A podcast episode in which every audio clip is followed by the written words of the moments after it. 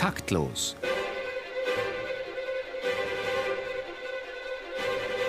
Das Musikmagazin von BR Klassik und der neuen Musikzeitung.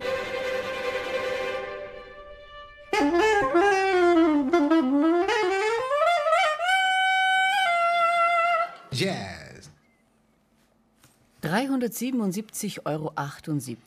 So viel hat das Birdland, der renommierteste Hamburger Jazzclub, in 28 Jahren monatlich an Unterstützung erhalten, so man den Gesamtbetrag, der in all den Jahren angelaufen ist, umrechnet. Heuer im Sommer wurde der Laden dicht gemacht. Ein herber Verlust für die Szene. Hier konnte man am Wochenende zu bezahlbaren Preisen Jazz von internationalem Rang hören. Darüber hinaus war der Club über Jahrzehnte der wichtigste Treffpunkt für junge und erfahrene Jazzmusiker in Hamburg. Ein Lernort par excellence. Tja, für diese Bühne und einige mehr kam das Spielstättenförderungsprogramm des Bundes zu spät. Der Jazz ruht dort in Frieden. Zum einen wollen wir uns heute damit beschäftigen, was kommt von solchen Fördermaßnahmen wirklich an bei Clubs und Musikern? Ist es nur der berüchtigte Tropfen auf den heißen Stein oder gibt es dem deutschen Jazzleben wirklich neuen Schub? Und bewahrt sich der Jazz seine ästhetische Unabhängigkeit von schmusigem Mainstream und bleibt er damit überhaupt förderungswürdig? Herzlich willkommen bei Taktlos Ausgabe 170. Am Mikrofon begrüßen Sie Theo Geißler und Marlene Reichert. Unser erster Gast, Michael Stückel, geht nicht von Berufswegen in den Jazzclub. Er ist studierter Arzt, aber auch nicht allein zum Vergnügen. Zunächst kam er in die Münchner Unterfahrt zum Kellnern. Das war noch während des Studiums. Heute ist er erster Vorsitzender des Förderkreises Jazz und Malerei München e.V., der den über Deutschlands Grenzen hinaus bekannten Münchner Jazzclub betreibt. Für sein ehrenamtliches Engagement hat ihn die Stadt München mit der Medaille München leuchtet ausgezeichnet. Schönen guten Abend, Herr Stückel. Guten Abend, hallo. Warum machen Sie das? Tja, das ist eine gute Frage, die gar nicht so leicht zu beantworten ist. Also ich glaube hauptsächlich, weil ich Jazz gerne höre und weil ich natürlich dann auch einen Platz haben möchte, wo man ihn hören kann. Und ich bin natürlich da mehr zufällig reingekommen, habe irgendwie als Jugendlicher mein erstes Jazzkonzert gehört und musste sofort anfangen, mit 16 selbst Jazzkonzerte in Obamaga zu veranstalten. Und dann kam ich nach München, kam in die Unterfahrt, wie Sie gesagt haben, als Kellner und äh, wurde dann gleich mit der ersten Krise des Jazzclubs damals äh, konfrontiert und war dann über Nacht einfach für die Finanzen verantwortlich und das bin ich bis heute. Und äh, ja. Sie haben ja nicht nur am Wochenende auf, sondern Sie haben die ganze Woche über täglich wechselndes Programm. Ja, Wie, seit bestimmt 20 Jahren machen wir mhm. tägliches Programm. Und wie ist das zu bewältigen? Ja, wir haben ganz viele Mitarbeiter, ich glaube insgesamt drei Köpfe auf zwei Stellen verteilt, die den äh, täglichen Betrieb vor Ort managen. Mhm. Und äh, es ist sehr viel Arbeit, die auch vom Vorstand, wir sind äh, ein Vorstand im Verein von sechs Leuten und da wird sehr viel ehrenamtlich gemacht im Vorstand. Mhm. Gleichzeitig haben wir ehrenamtliche Tontechniker, ehrenamtliche Kassenkräfte und das Ganze muss halt irgendwie zusammengehalten werden und das ist sicherlich auch zum Teil meine Aufgabe. Aber es läuft seit mhm. vielen Jahren. Wie zufrieden sind Sie mit Ihren Besucherzahlen? Eigentlich zufrieden. Also ähm, wir haben im Mittel über 100 Besucher am Abend, mhm. also jeden Tag. Und äh, bei einer Kapazität von 150 Plätzen, ich denke, das ist gar nicht schlecht. Wir haben natürlich Konzerte, die sind voll, da hätten wir gerne viel mehr Platz, einen größeren Raum, einen flexiblen Raum, weil wir durchaus Konzerte haben, wo auch 500, 600 Leute kommen würden. Und natürlich gibt es die Abende, wo mal nur 30 da sind oder 40, aber die sind selten geworden und Gott sei Dank, mhm. wie gesagt, eigentlich wirkt der Club meistens voll. Also Dankeschön. fast so eine Auslastung wie die Staatsoper. Von Berufswegen teilt er Lob und Tadel aus. Oliver Hochkeppel ist gewissermaßen der Giovanni Di Lorenzo des deutschen Jazzjournalismus. Autor und Kulturkritiker mit den Schwerpunkten Musik und Kabarett, seit 1993 bei der Süddeutschen Zeitung, außerdem Kurator und Juryvorsitzender des BMW Welt Jazz Awards. Und manchmal muss er sich auch selbst kritisieren lassen, dann nämlich, wenn er mit der Münchner Kritikerband La Banda selbst Musik macht. Guten Abend, Herr Hochkeppel. Guten Abend. Was hat Sie über Ihr Leben hinweg in diesen Jazzwinkel vertrieben? Naja, wie, wie bei den meisten war das auch der pure Zufall. Also geholfen hat, dass mein Vater ein großer Jazzer war und ich also in einem Elternhaus aufgewachsen bin, wo eigentlich jeden Tag Count Basie lief oder Duke Ellington neben klassischer Musik. Und ähm, ich habe dann mal als Filmkritiker angefangen, seinerzeit vor vielen Jahren, schon zu studentischen Zeiten Und die Nachfrage beim Film war aber nicht so groß. Da gab es genügend, die über Film schreiben wollten und konnten. Und beim Jazz, da hatten sie niemanden. Und so rutscht man dann da rein. Auch bei der Süddeutschen ist es ja inzwischen so, dass man für Text unheimlich wenig Platz hat. Äh, vielleicht in ein paar Worten eine Kurzcharakterisierung Ihrer Sicht der aktuellen Jazzszene. In Deutschland? In Deutschland und nicht mehr als 25 Zeilen. so viele gute Musiker wie nie zuvor, so viel Förderung des Nachwuchses wie nie zuvor und nach wie vor keine Förderung für die danach und ein, ähm, eine prekäre Situation für alle, die diesen Beruf sich als Beruf wählen. Als Sie in der 10. Klasse bei der ersten Jazzprobe mit der Schuljazzband mit großem Metal-Equipment hereinkam, mit Metal-Axt und Verzerrer, da haben alle Jazzer nicht schlecht geschaut, hat uns Monika Roscher vorab verraten. Heute nach profunder Ausbildung an den Musikhochschulen in Nürnberg und München steht sie mit ihrer Gitarre vor ihrer eigenen Big Band und präsentiert ihre eigenen Songs. Wir hören mal rein.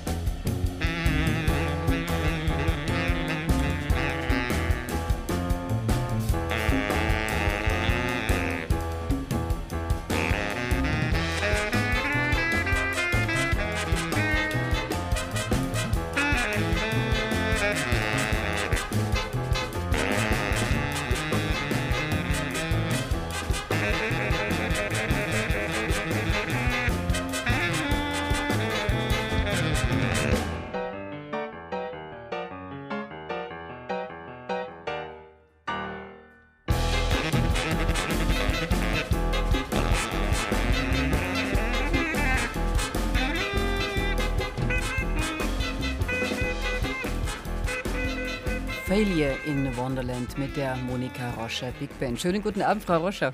Guten Abend. Sie haben uns verraten, dass Sie eigentlich vom Heavy Metal kommen. Das ist nicht gerade der nächste Weg zum Jazz. Ja, das stimmt. Das war bei uns nur so am Land, wo ich herkomme. Da gab es immer ein Jugendzentrum.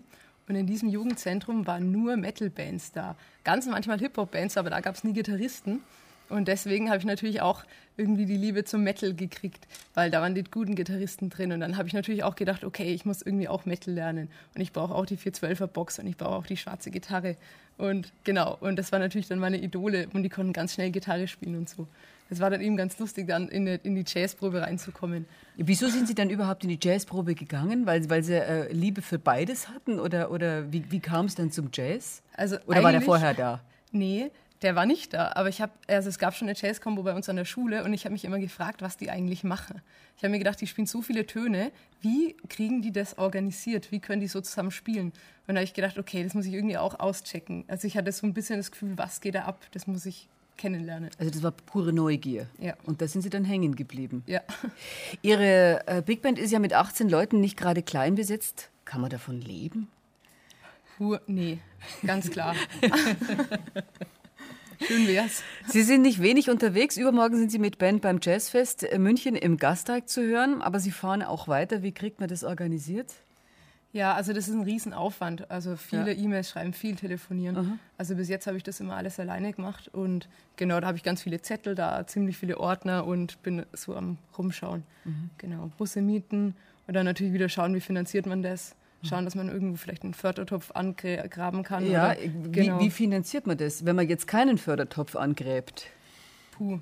Dann gibt es natürlich die Möglichkeit, dass man was aus eigener Tasche zusponsert und hofft, dass es irgendwann mal aufgeht. Aha. Aber genau, oder man macht es nicht, dann kann man so ein Konzert nicht spielen, wenn's, wenn, der, wenn die Gage nicht gezahlt werden kann. Also gibt es das schon mal, dass man auch was absagen muss? Na klar, ja. Nur reiche Erben sind lebensfähige Jazzer. Oder kommen wir später noch dazu. Auch auf dem Münchner Jazzfest sind unsere beiden Live-Musiker vertreten, und zwar morgen Abend. Sie sind zwei, die das Genre mit ihrem Duo-Programm kräftig aufmischen. Und das tun sie jetzt auch bei uns. Sängerin Conny Kreitmeier und Gitarrist Jan Zerfeld. Und wir hören die beiden jetzt mit einer Jazz-Metal-Operette.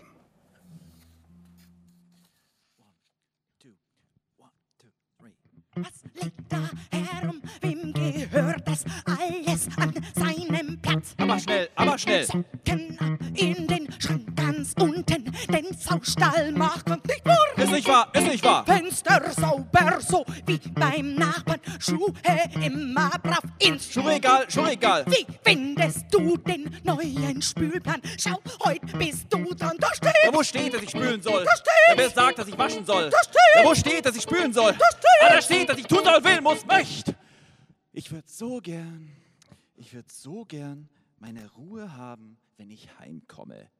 Du faule Sau, du faule Sau, erst wird's aber gemacht. Ich würde so gern, ich würde so gern meine Ruhe haben, wenn ich heimkomme. Du faule Sau, du faule Sau, erst wird's aber gemacht. Nein, nein, nein, nein, nein, nein, nein, nein, nein, nein. Da, da, da, da, da, da, da, da, da, da, da, da, da, da, da, doch. Nein, nein, nein, nein, nein, nein, nein, nein, nein, nein, nein, nein, nein, nein, nein. Oh, doch. Oh, nein.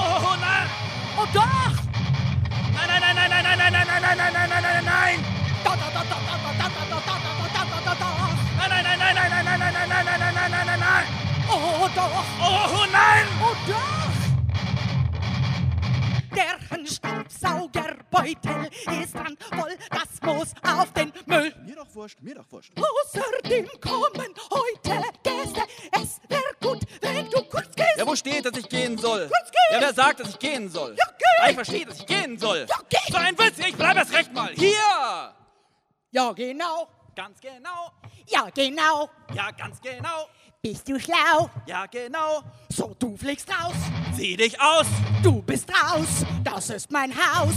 Also raus. Zieh dich aus. Ich schmeiß dich raus. Spinn dich aus. Faule Sau. Ich halt's nicht aus. Du fliegst raus. Zieh dich aus. Los, zieh ist dich aus. Eine Keiner jetzt Zieh dich zu aus. weit. Schau dich um, siehst ganze du scheiße aus. Besser nackt. Ich hab jetzt die Schnauze so voll. Ich das, was sie tun soll. Ein Geschenk ist so und. Und zu Weihnachten eine Therapie. Diese Alte ist gar nicht schlecht, aber sie hat immer nur recht gerne. Würde ich mal mit ihr ins Bett gehen, doch lieber tu ich heute Fernseher. Ja, ich glaub, ich höre wohl nicht ein kleiner wird mir jetzt Musik lieber mit dem Dieter als mit dir. Es gibt viele Jungs, die schon das Haus Es gibt viele Jungs, die haben und können patzen das Haus. Ja, sogar der plumpe Hubert und der blinde Fette Kunibert, die können mehr als du. Find doch mal dein Schubert so und hör auf mich an, super kannst du dich lieber verschlü. Ja, lieber mit dem doofen Dieter als mit dir.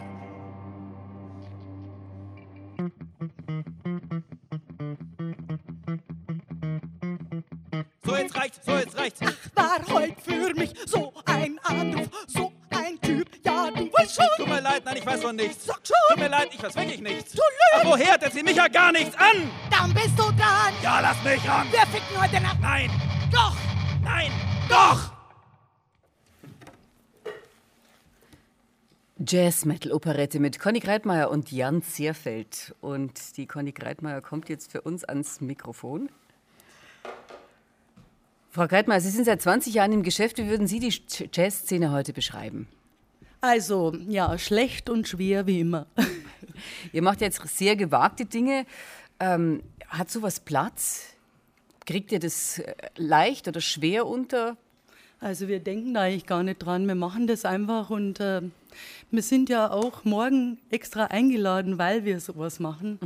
Und das heißt also, jahrelang tut man sich vielleicht schwer, wenn man das jetzt so pushen will und auf einmal kommt es dann so zurück. Äh, dann ist man auf einmal so, dass man was vielleicht outstanding macht, wenn man das so sagen kann. Dann, woll, dann wollen die Leute es vielleicht. Dann wird man sogar eingeladen und das freut uns sehr.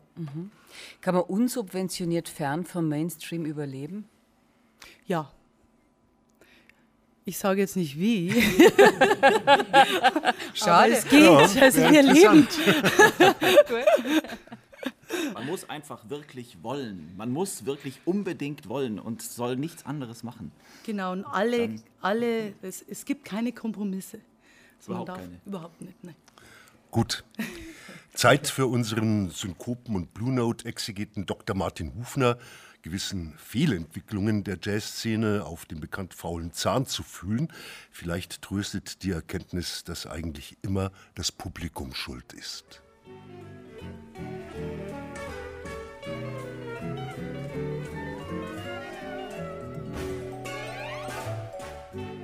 Die Jazzszene Deutschlands platzt aus allen Nähten. Noch nie gab es so viel Jazz wie heute. Eigentlich glückliche Zustände sollte man meinen, aber die Sache ist vertrackt. Im Jazzdickicht wird es nämlich eng. Vor 30, 40 Jahren sah das noch ganz anders aus. Der Jazztrompeter Manfred Schof erinnert sich. Zu meiner Zeit gab es vielleicht noch zwei, drei Trompeter, die ähnlich spielten wie ich, aber eigentlich, ja, ich weiß nicht wieso, jedenfalls nicht so erfolgreich waren wie ich. Die große Wiese war sehr viel leerer, als sie jetzt ist. Förderungen staatlicherseits gab es auch nicht. Man musste sich durchbeißen. Die Szene war klein und übersichtlich. Heute ist das anders, wie Manfred Schuf bemerkt. Wenn ein Künstler sagt, ein junger, begabter Mensch sagt, ich möchte Musik studieren, ich möchte Jazz spielen, ich habe das Anrecht darauf, darin unterrichtet zu werden, dann hat er das und dann kann er das machen. Und deshalb sind aber heute nicht ein, zwei oder drei Leute da, die das gleiche Instrument haben, sondern es sind 300 da. Man könnte sagen, alles bestens. Die Musikerförderung scheint exzellent zu funktionieren, denn die vielen Musiker kommen nicht von ungefähr, sondern von der Schule oder von der Musikschule. Sie gehen nicht irgendwohin, sondern werden geschickt, mit Mitteln der Goethe-Institute in die weite Welt oder mit Mitteln der Initiative Musik ins nächste Dorf. Wo ist eigentlich das Problem?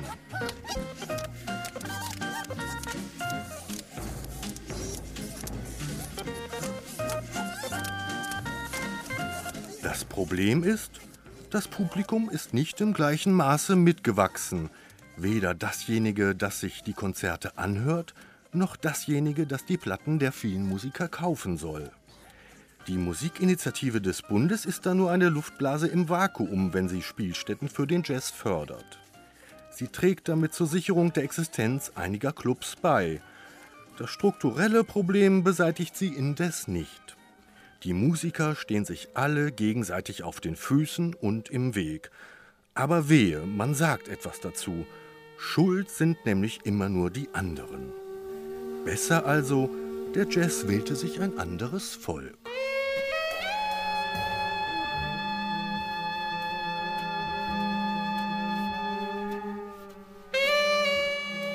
Taktlos auf BR Klassik. Wir beleuchten heute die Jazzszene und ihre Förderungswürdigkeit mit unseren Gästen. Michael Stückel vom Münchner Jazzclub Unterfahrt, dem Kulturjournalisten Oliver Hochkeppel von der SZ und der Gitarristin Monika Roscher. Hören wir erstmal, was Ralf Weigand als Aufsichtsratsmitglied der spendenden Initiative Musik so zu sagen hat. Die Initiative Musik ist sehr stolz darauf, dass sie eine Million Euro jetzt im vergangenen Jahr und wir hoffen auch im nächsten Jahr ausschütten kann an die Spielstätten, also an die Clubs im Bereich Rock, Pop und Jazz. Dieses Geld kommt ja vom Kulturstaatsminister, ist also Bundesgeld und ich glaube, eine Million ist schon ein erklecklicher Betrag, der zumindest jetzt mal für den Anfang dieser Förderung tatsächlich was bewirken kann für die Musiker, in dem Fall auch für Jazz, weil es einfach dann den Clubs leichter fällt, Bands bei sich spielen zu lassen. Ich denke, dass da schon ein großer Schritt getan ist, um den Jazz, der ja auf die Aufführungen im Prinzip wahnsinnig angewiesen ist, auf die Aufführungsorte, um dem da ein gutes Stück zu helfen und ihn kulturell zu fördern. Ich wünsche dem Jazz, dass es auf dem jetzt sehr positiven Weg so weitergeht, dass er immer besser wahrgenommen wird bei uns als ganz wesentlicher Kulturträger, Musikkulturträger in Deutschland, in Europa. Und jede Förderung, die dem Jazz zugutekommt, ist eine gute Förderung. Und ich freue mich über jede Fortentwicklung, äh, wenn der Jazz noch prominenter bei uns gefeatured wird, gehört wird, wahrgenommen wird. Das äh, ist, äh, würde ich sehr positiv finden. Tja, warme Worte, fast als befänden wir uns noch in einer Art Wahlkampf für die Jazzpartei. Wie beurteilen die hier versammelten Kompetenzen diese herrlichen Aussagen? Denn ungefähr 20 Prozent der Fördergelder von ungefähr eben einer Million werden ja für Organisation und Präsentation der Preisvergabe allein schon mal verballert. Ist das angemessen? Naja, das ist natürlich äh, zu viel gewesen. Es war, es war ein schlechter Einstand, das muss man einfach so sagen. Es war immerhin einer. Man darf ja nicht vergessen, es ist ja zehn Jahre lang darum gekämpft worden, dass sowas überhaupt passiert, dass der Bund überhaupt äh, Geld rausrückt für so eine Geschichte. Dann ist es eine Million, das klingt jetzt natürlich toll. Ich meine, man muss das dann in Relation setzen. Äh, die Münchner Opernfestspiele werden vom Freistaat mit zwei Millionen gefördert. Jeder lausige Münchner Tunnel, der gebaut wird, kostet das 70-fache, mal so eben für die Kommune. Also worüber reden wir? Ne? Äh, dass natürlich äh, statt 830.000 besser doch 970.000 dann direkt an die Clubs hätten Oder 2,5 Millionen oder 25. Naja, ich ich, ähm, das ist für mich ein Anfang. Die, eigentlich müssten 100 Millionen ausgegeben werden. Aber wenn man zu klein klar. einsteigt, dann äh, bleibt man klein. Das, so Das kann jetzt nur ein Anfang sein. Ganz sicher. Ich meine, wir haben ja hier zwei gepriesene Preisträger, zwei ausgezeichnete. Einmal vielleicht, ähm, wie wichtig war es für euch, Frau Roscher, Herr Stückel, und wie wichtig ist es für die Szene und wie wichtig ist es objektiv betrachtet? Ja, also ich, ich denke, das ist, war ein wichtiges oder ist ein wichtiges Signal, dass, dass der Jazz auch äh, bundesweit wahrgenommen wird. Wir äh, in München haben jetzt natürlich die ganz gute Position äh, für die Unterfahrt, dass wir über die Jahre immer mehr Unterstützung auch durch die Stadt bekommen haben. Sie haben vorhin das Birdland angesprochen, das, was die äh, jetzt im Mittel über die Jahre bekommen haben, das haben wir vor 25 Jahren bekommen, aber das ist halt bei uns gewachsen, die Förderung. Und äh, ich denke, es ist äh, eine eine tolle Sache, aber es ist natürlich tatsächlich nur ein Tropfen auf den heißen Stein. Und äh, es gibt letztlich deswegen nicht mehr Spielstätten, was natürlich dringend notwendig wäre für die vielen Musiker. Äh, wir können nicht alle spielen lassen. Wir freuen uns natürlich über das Geld und werden das sicherlich auch, es wird uns gelingen, dass das auch bei den Musikern ankommt, für die es gedacht ist. Denn wie gesagt, wir haben eine relativ stabile Situation in unserem Jazzclub im Moment und müssen deswegen nicht mit diesem Geld irgendwelche Löcher stopfen, sondern können das tatsächlich im gedachten Sinne dann auch verwenden. Ja, für uns was. Ähm, dieses Jahr wurden wir ähm, mit der Big Band gefördert, auch durch die Initiative Musik. Und für uns war das natürlich der totale Wahnsinn, dass wir da überhaupt irgendwie Förderung bekommen haben. Deswegen ich als Musiker sehe das nicht als gegeben, dass jeder ständig gefördert wird, sondern das Gegenteil. Jeder von uns äh, weiß, dass er kämpfen muss und dass er in sämtlichen Bands mitspielen muss, dass man noch Unterricht geben muss und dass man sich irgendwie durchbeißt. Und da hat jeder auch das weiß jeder und das macht jeder auch. Und dann, wenn man plötzlich zusätzlich noch eine Förderung bekommt, dann ist man eigentlich total aus dem Häuschen. Und also deswegen würde ich noch gar nicht so, so hoch ansetzen, sondern ich, ich freue mich einfach über so was Kleines äh, als Musiker schon. Hat sie denn was gebracht? Ja, voll, volle Kanne. Mhm. Also ich musste auf jeden Fall nicht aus eigener Tasche draufzahlen. Wir sind auf Null. genau. Aber dann fängt man auch bei Null wieder an. Und äh, die Sache ist die, dass so eine Förderung ja eigentlich ein bisschen Kontinuität äh, haben sollte. Also jetzt nicht nur an ein Projekt oder an, an eine kurze Frist gebunden sein sollte, sondern eine Perspektive bieten, damit man sich auch entwickeln kann, damit auch ein Club sein Programm entwickeln kann, damit eine Band ihr Programm entwickeln kann, damit sie experimentieren kann. Langt es dafür? Ja, wie gesagt, es ist natürlich unsicher, wie es weitergeht, ob er die Förderung wiederkriegt. Und äh, für uns ist es natürlich so, wir können den Musikern vielleicht jetzt eine Zeit lang ein bisschen bessere Bedingungen schaffen, um dann wieder sagen zu können, nee, wir kriegen äh, diese Förderung nicht mehr, die fällt wieder weg. Wir können es an der Stelle dann doch nur wieder bei den Musikern sparen. Was wir in der Unterfahrt immer versucht haben, möglichst zu vermeiden, dass wir sagen, äh, wenn das Geld nicht reicht, wir holen es bei den Musikern, sondern wir haben immer versucht zu schauen, äh, das Geld woanders herzukriegen. Unser größter und wichtigster Posten sind unsere Fördermitglieder im Jazzclub. Wir haben da 1000, 1000 Fördermitglieder, die machen unseren größten Budgetpart aus und die finanzieren vieles. Aber wie gesagt, es ist natürlich blöd, wenn es keine Kontinuität bekommt. Wir haben ja äh, gerade über äh, eine Förderung vom, vom, vom, vom, vom, vom, vom, Bund, vom Bund gesprochen, genau. Ähm, wie schaut es denn eigentlich aus mit, mit, mit einer bayerischen Förderung? Tut sich der Freistaat da irgendwie hervor, Frau Rosche? Ja, äh, also ich habe da schon sehr positive Erfahrungen gemacht. Ich habe im allerersten Jahr, wo ich äh, Big Band äh, Musik geschrieben habe, den Förderpreis bekommen. Und das Von war wem? für mich äh, von der Stadt München. Und das war für mich wirklich das, München. der Das Moment. ja städtisch. Die städtisch. Ach Ja, so, Entschuldigung. ja. Genau, das aber- ist ja, nein, das das ist ja toll, dass wenigstens die. Stadt Ja, da das habe ich, da hab ich sie das erste Mal dann kennengelernt, Genau. gehört an Und dem Abend und sagen- gleich gesagt, sie muss bei uns spielen. Das war wirklich der erste Moment, wo ich gemerkt habe, okay, wir können damit was machen. Wir können damit irgendwie schon eine Demo-CD aufnehmen oder gar eine richtige CD. Und plötzlich ging dann was los. Dann haben wir ein Label gefunden und konnten, konnten irgendwie, irgendwie uns hochspielen. Das hätte ich ohne das alles nicht geschafft, bin ich ziemlich sicher. Und also ich bin dafür echt noch sehr dankbar jetzt. Aber wenn wir vielleicht zurück zum Freistaat Bayern kommen, das ist natürlich ein trauriges Kapitel, das muss man wirklich sagen. Äh, wenn man sich das zuständige äh, Ministerium anschaut und die, ich glaube, 23 Referate und das Organigramm aufmacht, da wird man keinen Jazz finden. Der Jazz ist subsumiert, ich glaube, bei der Ballettförderung und noch irgendwas. Ähm, der Freistaat Bayern gibt für Jazz im Jahr ungefähr 300.000 Euro aus. Äh, Das ist quasi alles, die Hälfte davon fürs Landesjugend-Jazzorchester, was eine wunderbare Sache ist. und die größte Teil der anderen Hälfte für das Jazzinstitut in Regensburg. Und das war es aber mehr oder weniger, wenn man die Musikhochschulen äh, nicht rechnet, die natürlich auch vom Freistaat bezahlt werden. Es ist aber im, auch im Vergleich zu anderen Bundesländern lächerlich. Das muss man einfach sagen. Das liegt auch daran, dass der Kulturbegriff des Wissenschaftsministeriums Bayern aus dem 19. Jahrhundert stammt. Es wird dringend Zeit, auch unter dem neuen Minister und den Staatssekretären, dass äh, dieses Ministerium im 21. Jahrhundert ankommt. Nun gibt es ja in Darmstadt ein wirklich ganz ausgezeichnetes Jazzinstitut, das fantastische Archivarbeit leistet, das äh, auch wunderbare Sachen äh, publiziert. Was tut denn das Bayerische, Herr Hochkeppel? Muss ich darüber reden? äh, ich weiß nicht. Es ist eine lange Geschichte. Dieses Institut hat eine lange Vorgeschichte. Richard Wiedermann hat es mal gegründet. Man muss dazu sagen, der Richard war sozusagen der Erste, der überhaupt mal auf die Idee gekommen ist, äh, das Ministerium oder den Freistaat anzuzapfen. Das waren ja, das darf man auch nicht vergessen, zwei Welten, die nicht zueinander konnten, so wie der Bund auch die längste Zeit. Ja, mit Jazz äh, wie, keine Beziehung. Man musste zehn Jahre bohren, Bundestagshearing machen, bis die jetzt auch was rausgeben. So ähnlich war es beim Freistaat. Und der Richard war der Erste, der da mal vorstellig geworden ist und er hat dann was bekommen und so ist auch dieses Jazzinstitut gegründet worden und das hatte auch eine gute Zeit und ähm, jetzt sagen wir mal so, gerade wenn man es mit Darmstadt vergleicht, dann dümpelt es halt doch äh, vor sich hin, wenn man diese Homepage anschaut. Mehr will ich jetzt nicht sagen, also welche Rolle spielen zum Beispiel Jazzfestivals im Rahmen der sogenannten Umwegrentabilität für veranstaltende Städte oder Gemeinden? Ich meine, die Städte, die verdienen ja eigentlich ganz ordentlich dran, äh, ohne dass sie das dann vielleicht entsprechend äh, an die Clubs weitergeben. Ich denke auch an Regensburg äh, gibt es ja ein schönes äh, Jazz-Weekend.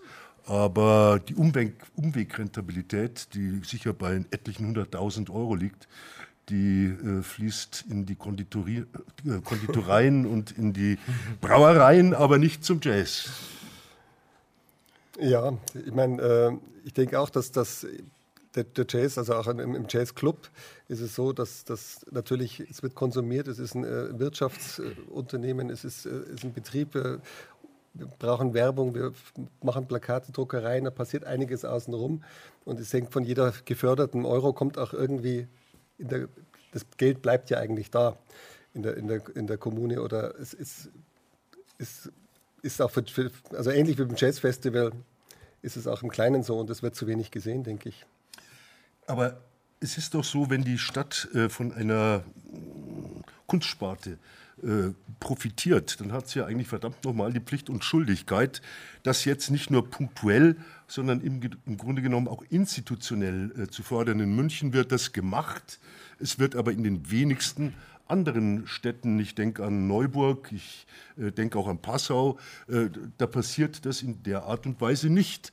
Äh, sind die Clubs zu verpennt? Äh, setzen die sich zu wenig ein? Hat der Jazz zu schwache Beinchen, um sich da politisch durchzu, äh, durchzuwühlen? Naja, ich denke, das ist natürlich äh, an jedem Ort verschieden. Also ich meine, viele Kommunen sind auch wirklich pleite, das darf man nicht äh, übersehen. Aber nicht also wegen dem Jazz, alle, ne? sind, Nee, nee, generell. Ähm, das hat natürlich die verschiedensten strukturellen äh, Ursachen. Ähm, generell sehe ich weniger die Kommunen in der Pflicht. Die tun meist ohnehin was. Also wenn, wenn man sich jetzt hier in Bayern im näheren Umkreis die Landschaft anschaut, es hat ja seit den 70ern diese große Bürgerhausbewegung gegeben und inzwischen ist es so, dass wahnsinnig viele von diesen Kulturzentren, Bürgerhäusern auch Jazzreihen haben. Also die, die Musiker, es gäbe ja überhaupt nicht diese Zahl von Musikern, wenn die nicht wenigstens noch tingeln könnten.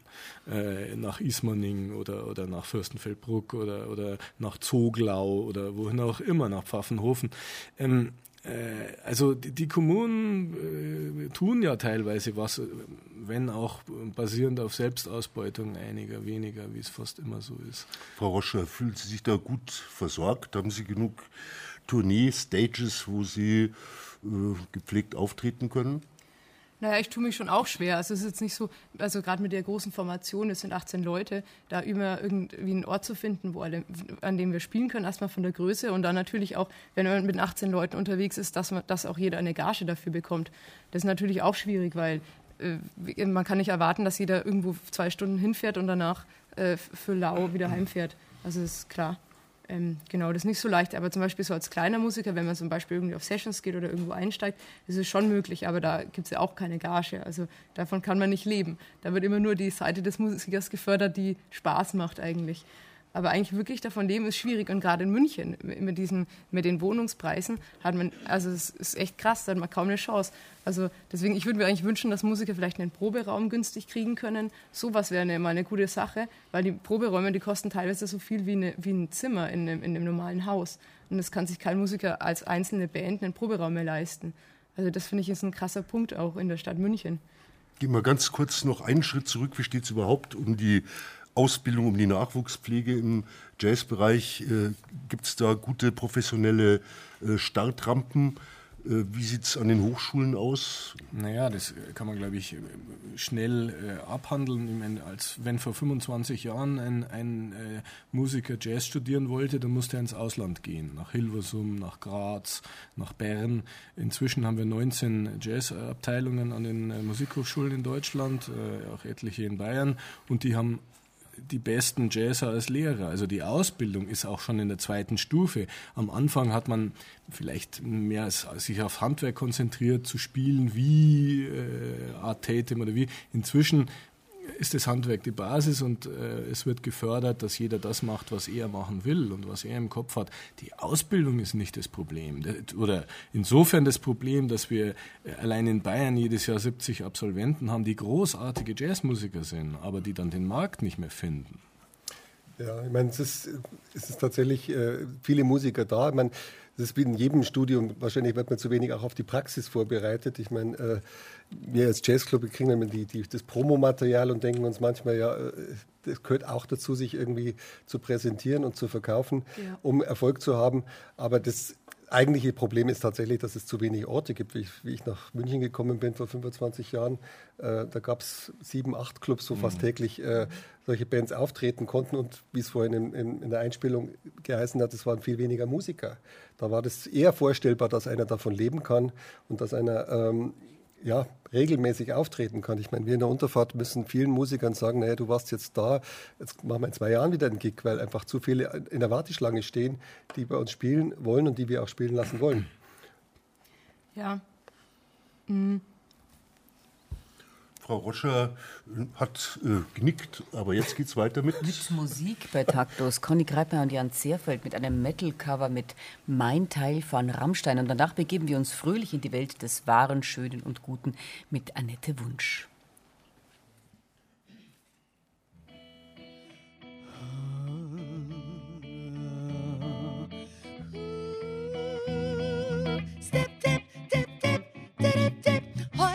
Ich einen Herrn, den hab ich zum Fressen gern. Weiche Teile und auch harte stehen auf der Speisekarte. Denn du bist, was du isst und, und ihr wisst, was es ist und ihr was es ist. Es ist mein Teil. Nein. Mein Teil. Nein. Stumpfe Klinge, gut und recht. Ich bin sehr stark und mir ist schlecht. Ich muss mit der Unmacht kämpfen. Ich esse weiter runterkrämpfen ist das so gut gewürzt, so schön flambiert. So liebevoll auf Porzellan serviert. Dazu ein guter Wein und Kerzenschein. Ich lass mir Zeit, Kultur muss sein. Denn du bist, was du isst und, und ihr wisst, was es ist. Es ist mein Teil. Mein Teil.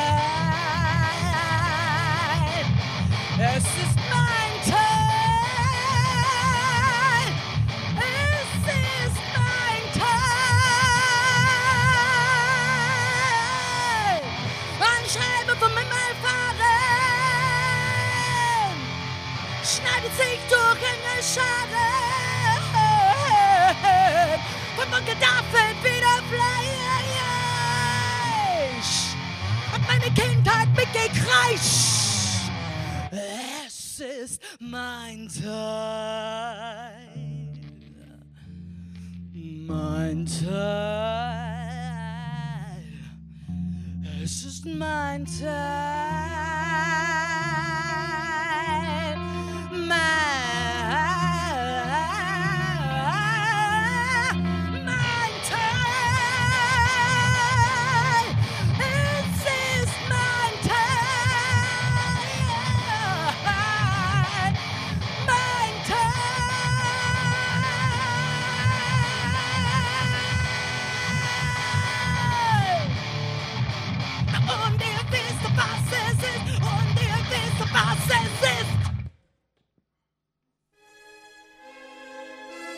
Taktlos die Nachrichten.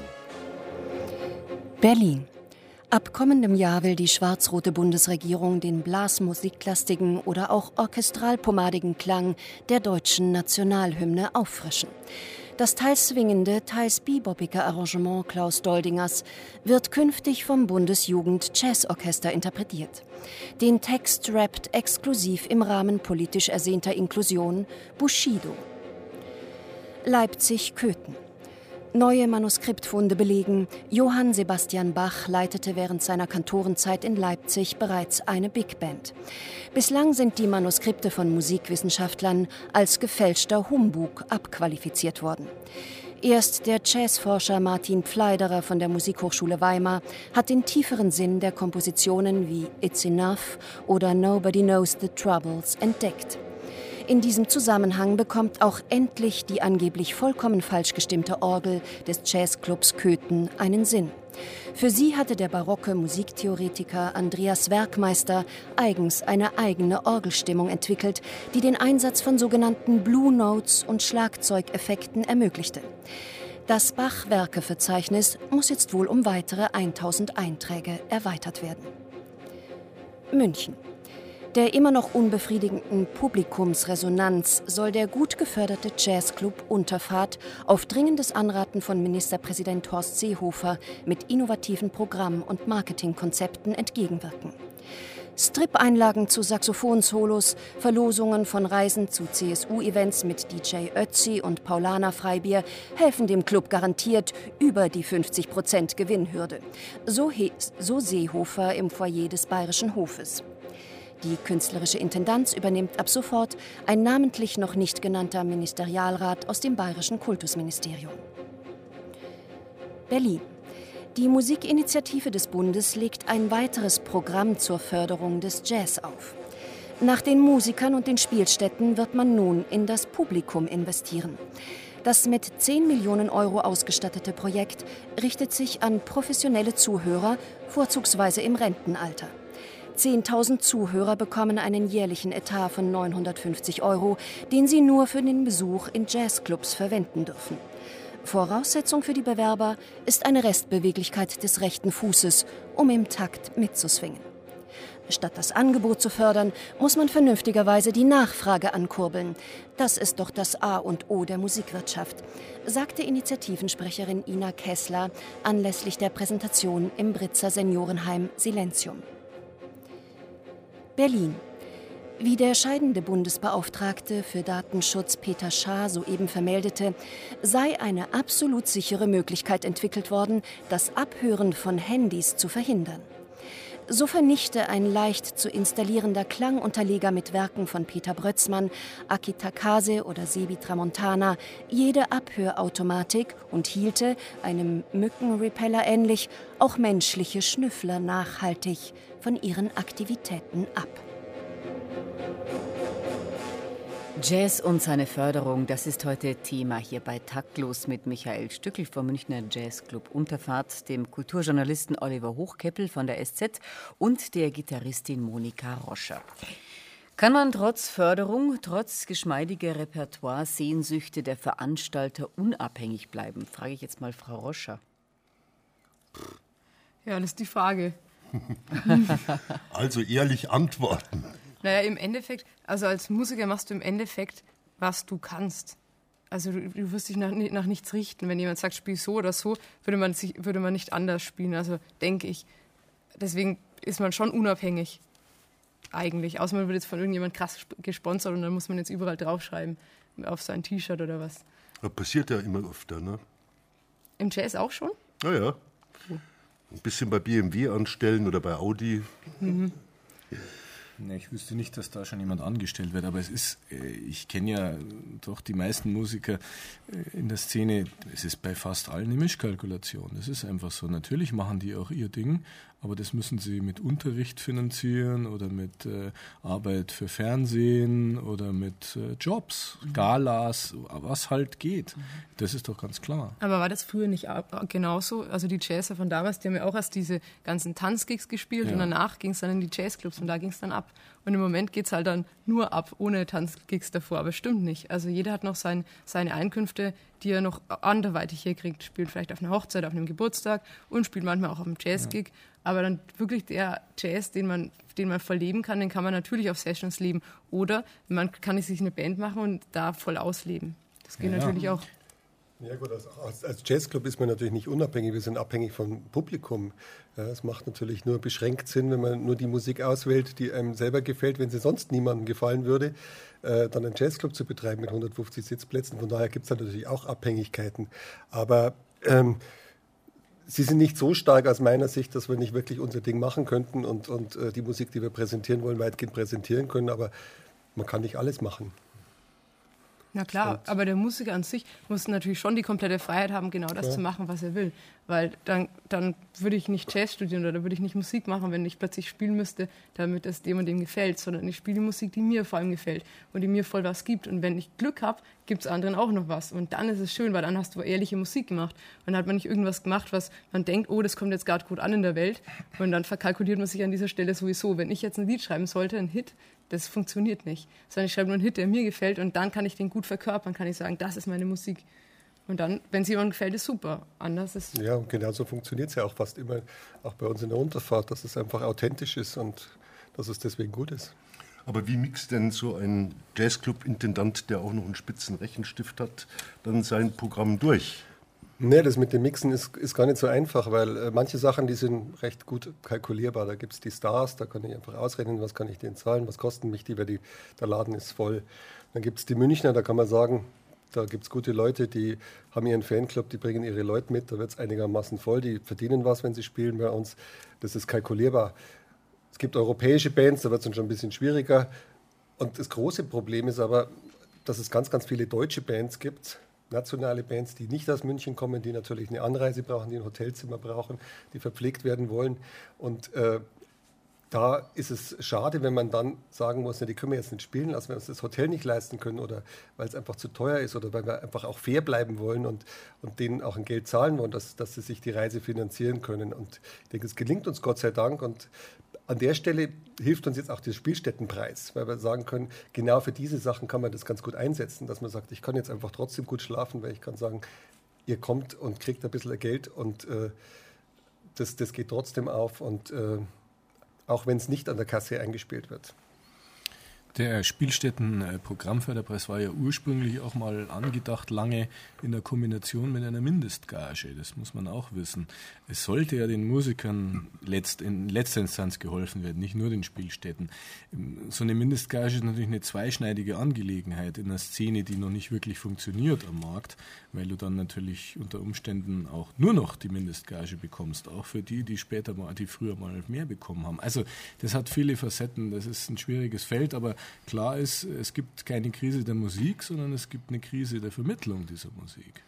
Und man muss natürlich auch betrachten, dass der Musiker und der Clubbetreiber eigentlich im gleichen Boot sitzen, weil im Endeffekt ähm, leben wir voneinander. Ne? Eigentlich, ja, wir klar. freuen uns, wenn wir bei euch spielen können und ihr freut euch, dass jemand kommt zum Spielen, oder? Genau. Und im Endeffekt muss man dann halt schauen, dass wir das irgendwie fair aufteilt, dass man sagt, okay, wir wissen, ihr stellt uns den Raum und die Anlage zur Verfügung und ihr macht uns ein Catering und wir geben unser Bestes, dass wir super, dass wir es uns super präsentieren auf der Bühne und dass wir Werbung machen. Und dann, wenn jeder von seiner Seite aus fair ist, ist es doch cool. Es ist nur blöd, wenn dann irgendwie ein Club anfängt, plötzlich irgendwie sich fett irgendwas zu erwirtschaften die ganze Zeit und, die, und nichts bleibt an den Musikern hängen. Das ist irgendwie, das wäre dann ein bisschen eine unfaire Geschichte. Aber ich gehe nicht davon aus, dass es so ist und deswegen, genau. Ja, also wie gesagt, wir sind ja in einer ganz stabilen Lage und ich meine, diese Mindestgage, die da, äh, die zahlen wir zwar nicht jeden Musiker, aber wir zahlen relativ gute Gagen, die in diesem Bereich gehen. Viele gehen auch mit mehr raus und ich sehe das genauso wie, wie du, Oliver, dass das eher äh, gesagt, das ist dann die Gage. Ja, wenn man sagt, man legt das fest und äh, dann wird es halt so eine Mittelgage. Ähm, damit kann ich auch nicht leben, aber ich, ich, kann natürlich damit leben, dass man sagt, es muss sich lohnen, es muss fair sein und es muss irgendwie auch so eine gegenseitige Anerkennung sein. Ich meine, äh, wie du sagst, also der Musiker ist das Wichtigste im Jazzclub, ja, das Allerwichtigste. Und wenn das nicht passt, wenn die Stimmung nicht passt, dann, äh, dann gibt es kein gutes Konzert und äh, dann hat niemand was davon. Dann hat auch das Publikum nichts davon und deswegen muss das alles passen. Und, und man muss natürlich auch wissen, dass die Musiker miteinander reden. Ne? Die sagen dann auch nacheinander, hey, in den Club brauchst du nicht mehr gehen, weil da, da ist es so und so und so. Also es gibt ein paar Clubs, von denen man es einfach weiß und dann geht man da fast nicht mehr hin. Also das ist jetzt nicht in München, aber ich kenne von Berlin was und dann, dann und das spricht sich rum und dann Genau. Trotzdem reden wir jetzt schon wieder die ganze Zeit über Geld, über mhm. Essen, über Überleben. Und äh, wir reden eigentlich gar nicht über Jazz. Es gibt von Disco Gojkovic, einen Trompeter, der sehr lange auch das Bayerische Landesjugend-Jazzorchester äh, geleitet hat. Den schönen Satz ist auch ein Buchtitel: Jazz ist Freiheit.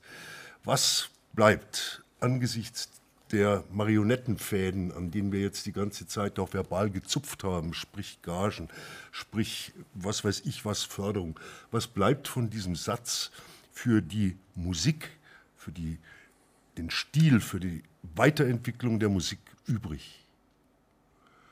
Also aus meiner Perspektive ist das ganz einfach, weil wir machen, wir Musiker spielen eh so oft für, für lau, dass wir einfach, dass für uns das das Wichtigste ist, dass wir einfach frei sein können in der Musik. Wir dürfen alles Mögliche machen. Wir dürfen Metal Jazz machen. Wir dürfen alles machen. Wir können in jede Richtung gehen. Und das Schöne ist, dass das Publikum auch schon mit jedem, mit allem rechnet mittlerweile, weil es gab diese ganzen Sachen vor uns. Es gab Swing, Bebop, Fusion, äh, die ganzen unterschiedlichen Styles und es wird immer verrückter und das Publikum ist offen. Wenn man zu einem Pop-Publikum geht, die sagen vielleicht, oh, da machen wir nicht mit. Aber die Jazzer, die packen das, die halten das auch aus und das ist irgendwie schön und da können wir uns komplett frei bewegen als Musiker jetzt. Ja. Also, also, Entschuldige, aus meiner Erfahrung ist es jetzt auch ganz verblüffend in den letzten Jahren, dass, dass eher die, die Konzerte gut laufen und wirklich gut funktionieren, die eben nicht zu mainstreaming sind, die nicht das sind, was man, was man irgendwie kennt, sondern wo einfach die Erwartungshaltung ist, da passiert irgendwas auf der Bühne, was ich nicht kenne. Und das ist auch das Schöne. Deswegen will ich auch einen Jazzclub, wo ich hingehen kann und was erleben kann, äh, wovon ich vorher nicht genau weiß, was passiert. Und äh, von daher ist die Freiheit gar nicht so schlecht. Ich, ich, ich wundere mich immer, wie, wie, schlecht die Sachen laufen, die man eigentlich sagt, das sind sichere, äh, klare Sachen, die haben ihr Publikum. Das funktioniert gar nicht. Naja. Naja, da wären wir jetzt natürlich auch wieder beim Jazzbegriff. Ich meine, der Satz vom Duschko ist wahrer denn je. Denn äh, schon deshalb, weil ja das, was man früher mal so Jazz genannt hat, sich heute völlig aufgefächert hat. Die Jazzer dürfen ja heute wirklich alles. Die Jazzpolizei ist lange tot. Also äh, wenn du früher mal in bestimmten Städten kein Bebop gespielt hast, dann bist du ja vertrieben worden. Sowas ist völlig undenkbar. Die, die ganzen jungen Musiker, die nachkommen, die denken nicht mehr in Stilschubladen, die denken wirklich in Freiheit der Musik. Deshalb ist der Jazz einerseits auch die zweite Klassik auf der klassischen Repertoireebene inzwischen, aber eben auch die wirklich neue, moderne Musik. Wie äh, schaffen es denn die Jazzkritiker, äh, mit dieser Offenheit umzugehen? Ich stelle mir das ganz schön schwierig vor, bei so einem Anything Goes äh, äh dem naja. Publikum äh, noch irgendwas schmackhaft zu machen, ohne jetzt in die letzte Phrasendreschmaschine der Public äh, Relation äh, reinzugeraten? Naja, das kann ich jetzt natürlich nur persönlich beantworten, aber für mich ist es äh, jeden zweiten Abend wieder eine, die reine Freude. Natürlich ist es nicht einfach, man muss sich immer seinen Kategorienrahmen neu festzurren und immer was justieren und sich immer, aha, das geht also auch, wie, wie ist denn das gemacht, was denken Sie sich, wie spielen die das? Aber ich war ja, ich bin in der glücklichen Lage, von verschiedenen musikalischen Seiten gekommen zu sein. Äh, ich habe also selber klassisch was gelernt, habe immer Jazz gehört. Meine älteren Brüder haben mich aber früh mit Progressive Rock äh, ähm, sozusagen verbrüdert. Und äh, also für mich sind es, wie Markus Miller mir im Interview mal gesagt hat vor einem Jahr, das ist die beste Zeit der Musik überhaupt. Das geht alles. Es ist jeden Abend neu und inspirierend und frisch. Es ist einfach eine unglaubliche Zeit für Musik schwere Zeiten aber auch für Labelmanager, die Jazz vielleicht noch auf CDs, vielleicht sogar mit DVDs äh, promoten wollen. Schwere Zeiten für Rundfunkredakteure, die den Jazz im Programm zu platzieren haben an äh, unterschiedlichen äh, Stellen. Äh, was kann man denen denn für Empfehlungen geben? Reproduziert sich der Jazz im Prinzip gültig nur noch live? Also ich denke nicht. Den gibt es natürlich auch noch auf Platte. Also immer wieder nimmt man neue Platten auf und die Leute gehen auch mit. Das ist nur wichtig, dass wir, dass wir irgendwie eine Generation sind, die auch sagt, wir, wir, wir trennen uns vor dem, was davor war. Wieso müssen wir jetzt alle immer noch Swing spielen? Swing ging damals ab, aber das ist jetzt nicht unser Zeitgefühl. Ja? Wir haben auch irgendwie einen Zeitgeist zu bestreiten in unserer Generation. Das heißt, also und der Zeitgeist ging auch Free Jazz ab. Ja, natürlich, natürlich. Aber den Free Jazz, den kennen wir jetzt schon. Damit sind wir groß geworden. Wir, das ist für uns, das kennen wir alles. Und jetzt suchen wir wieder neue Methoden. Jetzt suchen wir, äh, jetzt wollen wir Rock drinnen hören. Jetzt wollen wir andere Style drinnen hören. Und jeder empfindet was anderes. Und das darf jeder auch machen. Und genau, und dann gut kannst du auch Swing machen, wenn du magst. Aber das ist eben das, was ich meine. Wir sehen uns nach dieser Freiheit und die auch ausnutzen zu dürfen. Ich die, die, äh, früher war der Tonträger viel wichtiger, denke ich. Also es ist schon schwerer, glaube ich, äh, Musik über den Tonträger zu vermitteln, äh, weil auch keiner mehr so in Ruhe zuhört. Ich denke, es ist. Ich habe vor 20 Jahren habe ich da, da, gesessen und ganz in Ruhe Musik von der Platte gehört. Jetzt äh, genieße ich das, dass ich in Jazzclub hören, gehen kann und zwei Stunden Musik hören kann was ich nicht mehr mache vom Tonträger. Ich höre das natürlich, aber das ist so ein bisschen in der heutigen Zeit nebenbei. Na, wenn ich da nur dazu, es hat sich ja umgekehrt. Früher hast du, äh, hast du die Platte, hast du das Konzert gehabt, um die Platte zu verkaufen. Heute ist die Platte reiner Souvenirverkauf beim Konzert. So ist es wirklich im Jazz oder aber auch im Pop.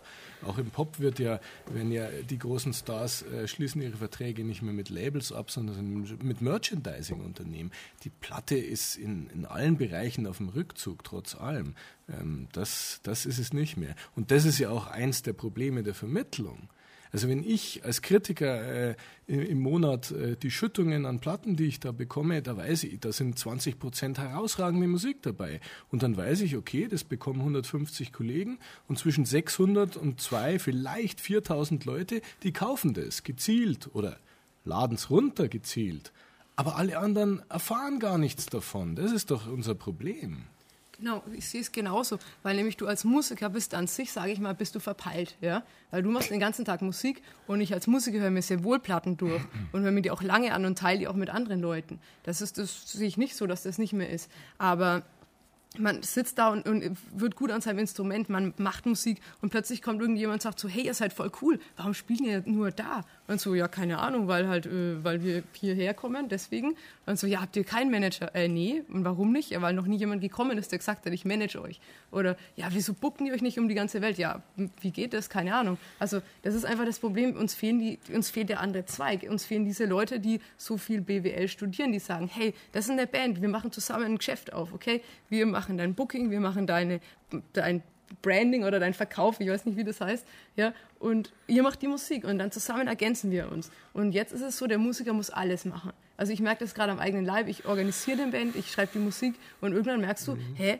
jetzt was leidet drunter, das Musikmachen an sich, weswegen ich eigentlich Musik mache, das bleibt, auf der, äh, bleibt zurück. Und das kann irgendwie nicht sein. Und deswegen brauchen wir irgendwie Coaches, die ausgebildet werden, die uns Musikern helfen können. Meine, du, machst, du, machst, das eh sehr gut, also im Vergleich mhm. zu vielen anderen hast du es wirklich im, im, im Griff, dich, dich zu präsentieren, dass, dass, dass du auch wahrgenommen wirst. Und das, das fehlt vielen viel mehr wie dir. Die haben es noch schwerer. Und ihr braucht eigentlich eine Lobby, die euch im Bereich der Kulturpolitik oder auch dann der Finanzpolitik vertritt. Es gibt die UDJ, da hat sich ein bisschen was getan, denke ich. Da ja.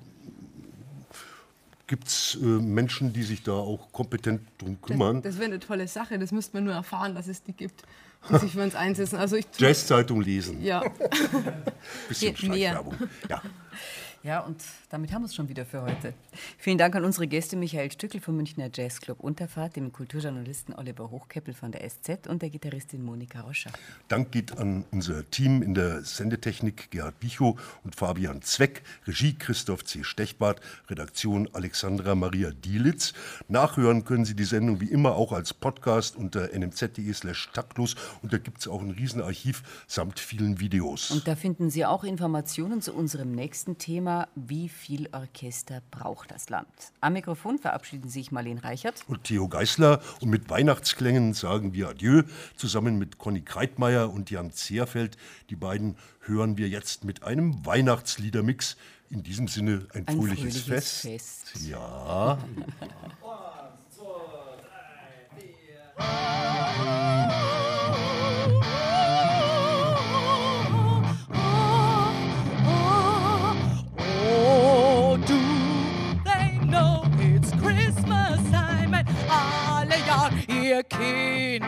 Kinderlein kommet ihr Hirten lustig, lustig, tralalala leise rieselt der Tannenbaum.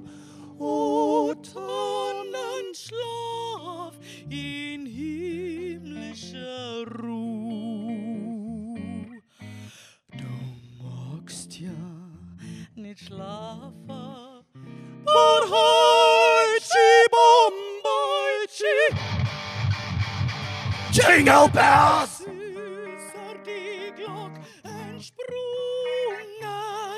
Aus einer Wurzel.